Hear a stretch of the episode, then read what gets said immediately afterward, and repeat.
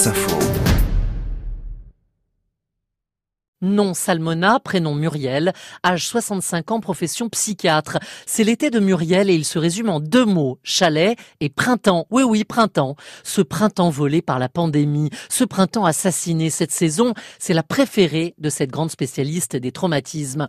Je dois absolument rattraper ce que j'ai loupé et je le fais en montagne parce que j'adore ça. Comme chaque année, la psychiatre qui participe à de multiples travaux sur les violences, prend donc de la hauteur. Pralognan est sa destination, son refuge et celui de son mari cardiologue. L'idée, voir peu d'humains et beaucoup, mais vraiment beaucoup d'oiseaux. Je passe des heures à observer les gypettes. Pardon, les quoi? Elle rit gentiment. Les gypettes, ce sont des vautours, m'explique-t-elle. On les trouve notamment dans les Alpes. Ils cassent les os, ils laissent tomber du ciel les plus gros sur le sol et ils les récupèrent après pour les dévorer. Le sol, les sols, l'autre passion de Muriel Salmona. Cette femme, mère et grand-mère, n'est donc pas qu'une psychiatre émérite.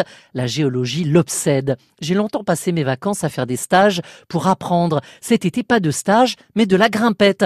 On randonne, je me vide la tête et je me remplis d'une énergie puissante qui va me nourrir pendant des mois ensuite.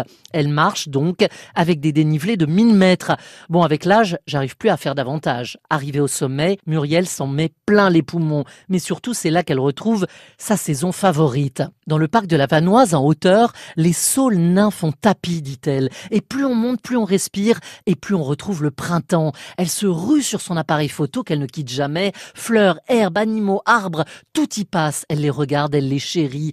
Où sont donc les patients de Muriel Salmona? Angoissés, flippés, malades de la vie ou du confinement, apeurés par la suite, victimes, enfants ou adultes.